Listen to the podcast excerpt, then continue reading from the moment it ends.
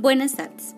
El día de hoy nos encontramos desde Radio Uniminuto con conexión directa con una invitada muy especial, la docente Ana Milena Jiménez Quintero, quien accedió a realizar esta entrevista sobre el índice de inclusión y buenas prácticas educativas. Para esto, la entrevistadora Daniela Osorio nos irá guiando con algunas preguntas. Daniela, adelante con la primera pregunta, por favor.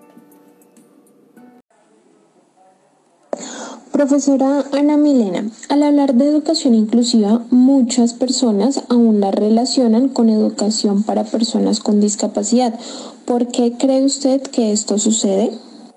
Mm, resulta que cuando empezó a hacerse todas las construcciones en el ámbito de la educación inclusiva, desde donde se ubicó inicialmente en un panorama, panorama histórico fue en atención a las personas con discapacidad.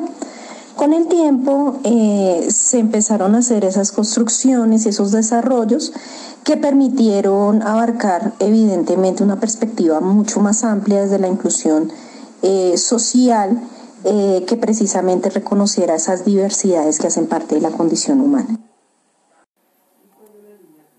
Si tú me preguntas, es un tema que aún se mantiene en las políticas educativas. De hecho, eh, Colombia es un país que, aunque ha procurado en los últimos años trascender en esa perspectiva de pensarse en una educación para todos, todavía sitúa políticas de educación inclusiva en atención a personas con discapacidad.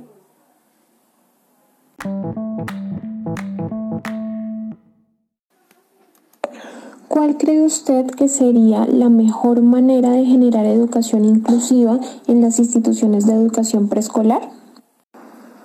Mm, yo creo que se tiene que partir que aunque es una orientación que se da desde la educación colombiana, que está vinculada a un tema de políticas, desde la parte de la Constitución por derecho a la educación, donde también existen pues diferentes orientaciones que así lo avalan, eh, nada puede ser impuesto.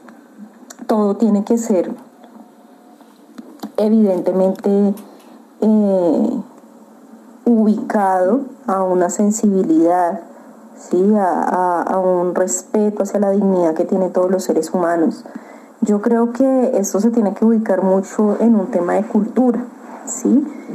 De nada se saca que una institución educativa acoja la diversidad, ¿sí? De acuerdo pues esas capacidades que tienen muchos niños y muchas niñas, ¿sí? De hecho todos tenemos habilidades que se tienen que rescatar si no hay una cultura inclusiva que transforme esas realidades, ¿cierto? Entonces muchas eh, eh, y lo estamos hablando más como desde las barreras actitudinales, ¿sí? Barreras actitudinales eh, que definitivamente hacen que se den procesos de exclusión, de segregación, de poca participación, mm, que no permiten que se dé el goce efectivo de los derechos de las personas que tengan una condición eh, diversa. Entonces yo siento que desde allí el discurso se tiene que ubicar Siento que mm, para generar en los procesos de educación inclusiva se tiene que fortalecer mucho un trabajo de gestión educativa que tiene que ir amarrado también pues por pues, esa propuesta institucional que se tenga desde los proyectos educativos institucionales mm, y que desde una perspectiva a macro eh, pueda aterrizarse precisamente esas prácticas pedagógicas inclusivas que debe tener pues los maestros. Yo siento que también tiene que ser un proceso evaluativo constante, ¿sí? Eh, em, en donde pues la, misma institución se, se, permita preguntarse cómo van sus procesos, eh, de qué manera efectivamente han dado respuesta a esa, a esa orientación alrededor de la educación inclusiva, Mm, que, hagan, que se den muchos esos espacios eh, dialógicos, reflexivos, eh, discursivos que permitan evidentemente hacer consciente pues esos desarrollos de nuestras prácticas docentes. Mm, como les digo, es más una cuestión de carácter social que otra cosa. Creo que si eso se gana desde las instituciones educativas, que es como uno de los nichos de transformación social más evidentes que tiene nuestra sociedad, evidentemente eso también se va a replicar en otros sistemas sociales.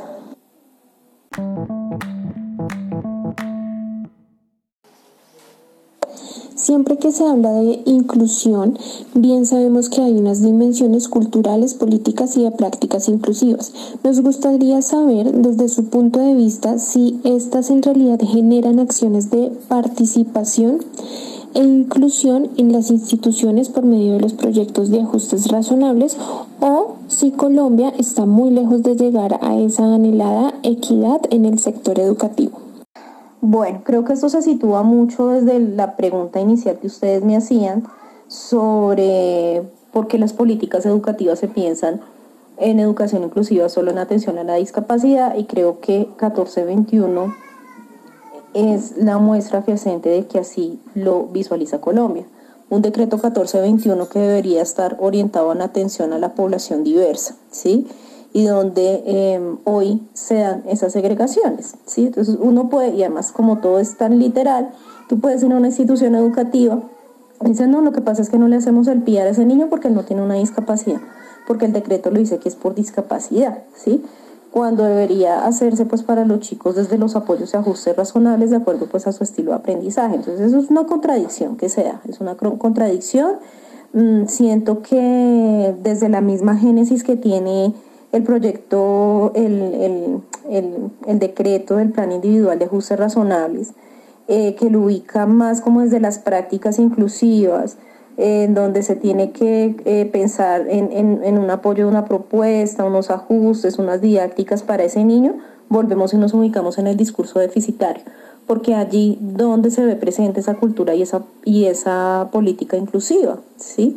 O sea, de qué manera definitivamente ese plan individual. Es que miren cómo dice, plan individual de ajustes razonables, cuando la educación inclusiva es una construcción colectiva. ¿Sí? ¿Se me hago entender? Entonces volvemos otra vez a centrarnos en el discurso del déficit de la persona. Allá están los niños de la inclusión, acá están los niños que no son de la inclusión, allá están los niños que toca hacerle el piar, estos niños son normales eh, homogéneos, a esto no le hagamos ningún tipo de ajuste. Entonces, ¿hasta qué punto eso eh, ha generado daños? Yo creo que sí, yo creo que sí, porque, pues, porque son prácticas que siguen siendo segregacionistas. Pues bueno, esa es la percepción que, que se tiene al respecto. Creo que, que son cosas críticas que, que se hacen, no creo que del todo esté mal, yo siento que sí, que el plan individual de ajustes razonables es importante, es valioso para ser consciente precisamente esos estilos de aprendizaje que tienen nuestros niños y nuestras niñas, pero hay otras cosas que no se movilizan solo desde un trabajo de aprendizaje y un trabajo de currículo. Tiene que pensarse en un escenario social que favorezca dichas prácticas y que se dan mucho desde, las, desde la cultura, ¿listo? Entonces recuerden que esto es una, una reacción en cadena.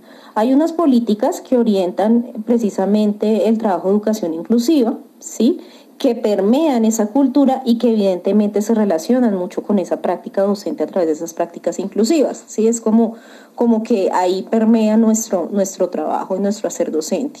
Pero pues este, este tema es, es dinámico, es voluble y pues desde allí yo creo que es importante tenerlo presente.